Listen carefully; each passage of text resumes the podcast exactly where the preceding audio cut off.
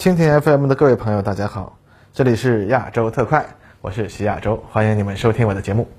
各位朋友，大家好，欢迎收看亚洲特快啊。那本期节目啊，咱们来探讨一下美国的军改啊。前段时间呢，美国陆军公布了新的军事改革指导文件《路线图二零二八至二零二九》，这份文件啊，值得我们进行研究，看看美军啊又拿出了什么牛黄狗宝啊，这对于未来潜在的军事斗争啊又有什么意义？那其实呢，已经有不少相关的评论在具体探讨美军这次的路线图中制定的多种类型的师级单位的强弱啊、作用啊等问题。但我们还是从最基本的问题先看起。那这个改革啊，都是为了解决特定的问题而来的。那么美军这次改革要解决的问题是什么呢？先说明白这个，咱们才能够具体分析他们的改革措施，以及这些措施啊，究竟是脚痛医脚、头痛医头的拖延疗法呢，还是真的能够做到药到病除、起死回生？那么在路线图中呀，对改革措施要解决的问题的描述，第一条就是大规模作战行动能力的缺陷。那之前的亚洲特快和往期的军评中啊，已经做了多期关于美国陆军作战理论和编制的话题。那么对美军二十一世纪以来军事改革的历史呢，做了不少的介绍。这里呢，就尽可能的简短介绍，大家感兴趣的话，可以去搜索相关的话题了解详情。那么简单来说，美军在海湾战争中痛揍伊拉克之后呢，就发现他们为在欧洲平原击败苏联而建立的强大的陆军部队，在应对后冷战时代新形势下的弱敌时啊，出现了火力过剩而部署速度不够的缺陷。再加上二十一世纪初信息化大潮中啊，美军对于发现即摧毁的新战争形式呢，有了过分的高估，认为只需要轻型装甲部队就可以利用信息化系统啊，引导后方的远程精确火力打击，击败敌方的重型装甲部队。即使在当时组织的多次试验性演习中都没能真正验证这种理论的有效性呢，但以拉姆斯菲尔德为代表的美国改革派们依然推行了他们的理论，推出了 FCS 未来作战系统的概念，准备用王火导弹替代火炮，用轻型装甲车辆替代现役的重型装甲车辆，最终实现用一支可以空运迅速赶到战场的部队，正面击败敌方传统的重型装甲集群。但事实呢？呃，证明这种想法过于脱离实际，其中几种关键性的武器装备最终被证明在可预估的未来都无法实现，最终呢就失败了。同时，美军也发现自己的主要对手，不论是俄罗斯还是某东方某大国啊，直到二零一零年前，陆军力量的建设都相当的迟缓，因此提出了一个过渡型方案，即将美军啊改变为三种类型的旅级战斗队，以实现快速部署。按照当时的计划呢，这些旅级战斗队将会获得一系列的啊，例如步兵战斗系统啊、新型轻型火炮呀啊等等的武器装备，确保在应对各种对手时具备相当的技术优势。但是从二零一零年以后，世界形势在短短的十年内发生了天翻地覆的变化。美军在亚太和欧洲面临的主要对手都大大强化了自身的作战能力，在武器装备方面呢，弥合了与美国现役装备的差距，甚至呢，在很多领域由于后发优势还后来居上了。啊，按照美军的评估，根据美军模式建立的台湾地区武装集团的军团级单位，其综合作战能力呢，可能仅和对手的重型合成旅级单位相当。这也是美军近年来向台湾地区出售相当于美国一个装甲师的武器装备的原因。然而呢，这样一个与美军装甲师相似的单位，由于缺乏新质作战能力和远程打击能力，也仅仅在现代化坦克和装甲车辆的数量上与对手相当，实际其综合作战能力可能仍然只是对手的几分之一。而且呢，虽然美国主要的假想敌也进行了师概旅改革，但是这些新型的旅啊，在综合作战能力方面都优于美国同类旅级部队，并且与美国的师级单位已经变成行政单位，原来的师属的支援兵力变成了战区直属临时加强给旅的方式不同，美国在亚洲的假想敌啊，依然保存了强大的集团军编制，集团军拥有各种支援火力和电子对抗、太空情报、技术侦察能力。相比之下呢，美军由于将这些能力收归战区，在反恐战争中啊，旅级部队多年来没有和这些新制作战能力进行磨合，已经无法熟练运用，更谈不上实现有机的联合作战了。甚至很多旅级部队已经连冷战时期就已经建立的最基本的无线电通信对抗能力都已经失去了。这些弱点在近年来美军进行的军事演习中啊是暴露无遗。而在实战中呢，俄军通过将集团军级新制作战和远程打击能力下放到小规模的合成营战斗群中。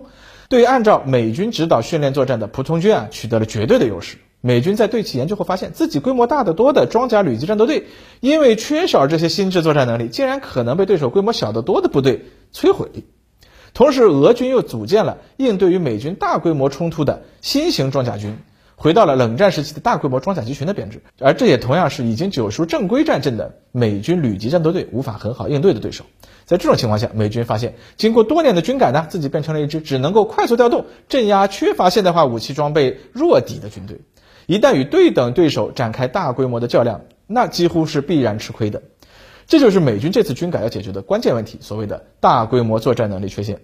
那么其实这件事儿吧，美军近几年来啊，也一直都在说啊，天天说要应对正规战争，准备对抗对等对手，但是呢，主要都是在搞新装备，对编制体制调整呢，直到这次的路线图之前，依然只能说是在修修补补。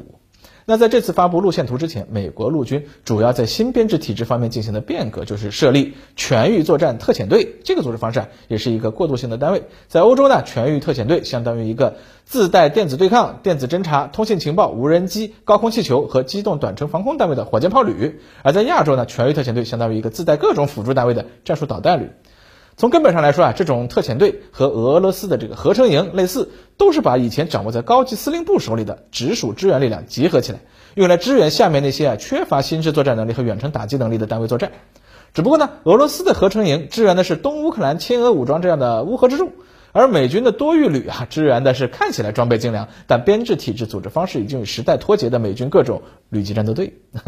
换言之啊，在欧洲如果近期发生局部冲突，那么地面战场其实是掌握着远程打击火力的多域特遣队和合成营啊在斗智斗勇，而旅级战斗队的地位呢，就直接跌落到和亲俄武装一样前排前线而已了。那至于在亚洲呢，陆军几个多域特遣旅也好，海军和陆战队的这个分布式杀伤，空军的马赛克战也好。个个呀都想着靠自己一个军种就能对抗对手三军融合的作战体系优势，基本上这就是在搞笑了。那多域旅呀，显然这就是头痛医头脚痛医脚了，只能作为非常时期的过渡举措。那美国陆军这次的长期计划又如何呢？按照这次的路线图，美军未来啊将把现有的若干旅级单位合在一起，恢复师的指挥作战能力，把这些旅级单位的支援火力啊部分收归师属，然后再把多域旅所拥有的远程打击、侦察监视。电子对抗、无人机等新制作的能力交给师。应该说，如果配合美国陆军正在折腾的新技术装备换代计划，这还挺有点东方大国啊军改后啊集团军和合成旅的味道的。但有意思的是呢，美军目前面临的编制难题有点类似于当年的二战的时候啊。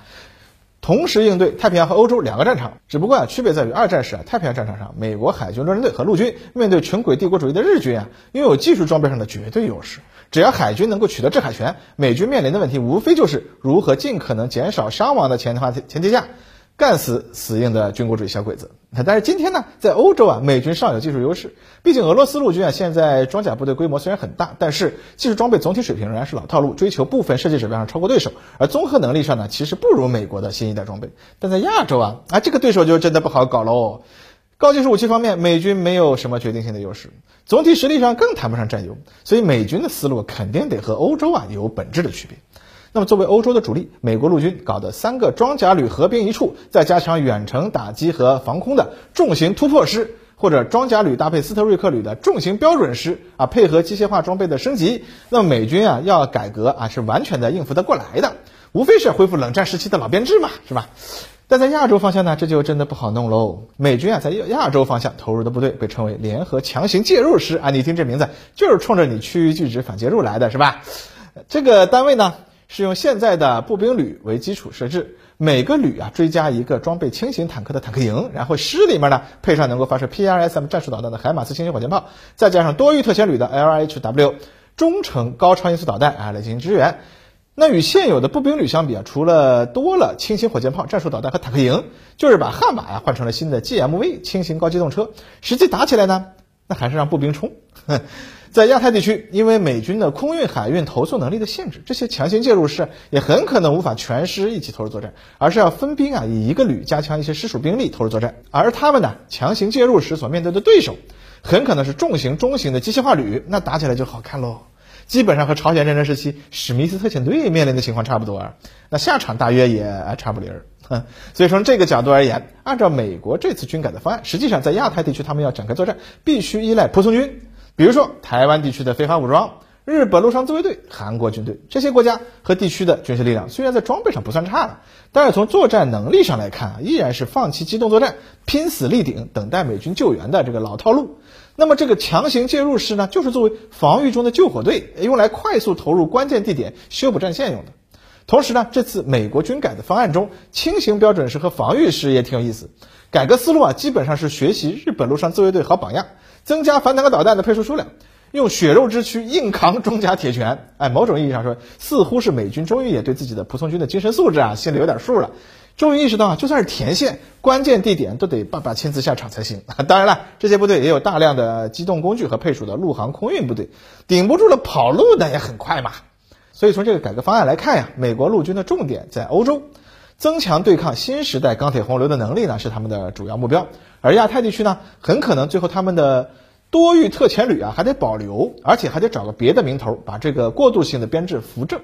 而美国陆军的师呢，则主要承担关键性的作战任务，作为仆从军的后台靠山而存在。反正亚太地区啊，未来如果有冲突，肯定也不是靠美国陆军为主去打的。那请一等人、二等人和四等人多努力吧！啊，这样看来，总体上来说，这次美军的军改方案还是有亮点的。基本上呢，就是承认和面对现实了啊，在修修补补就能保持优势的欧洲地区啊，就积极的修复一下；在已经搞不好了的亚太地区，那也认清了现实啊，增强作为带头大哥和救火队的能力，能维持一时算一时吧。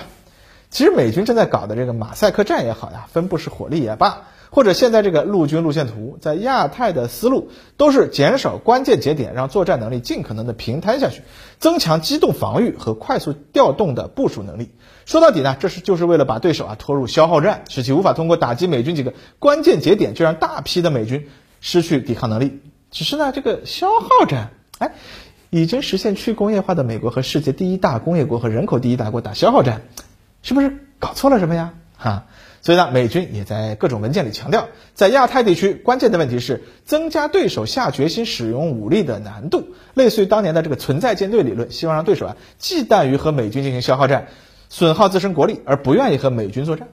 只是从历史的角度来说啊，呃，这种威慑战略在美国的国力持续下行，对手的国力继续加强的趋势下，它真的有用吗？啊，这大概就不是美国人呀他愿意去想的问题了。最后啊，本期节目发布时啊啊，中国人民伟大领袖毛泽东主席啊诞辰一百二十八周年已经过去了。那回顾毛主席军事思想，你打你的，我打我的，也许是最值得我们在新军事变革问题上学习和领会的要点了。那跟着人家的现在去规划自己的未来，那岂不是永远只能刻舟求剑吗？啊，回顾美军近十年来想要针对我们搞的一系列新战略，啊陆续都走到了破产的地步。那归结起来啊，大多是因为这个原因。啊，不得不说啊，他们呀也需要学点唯物主义辩证法了。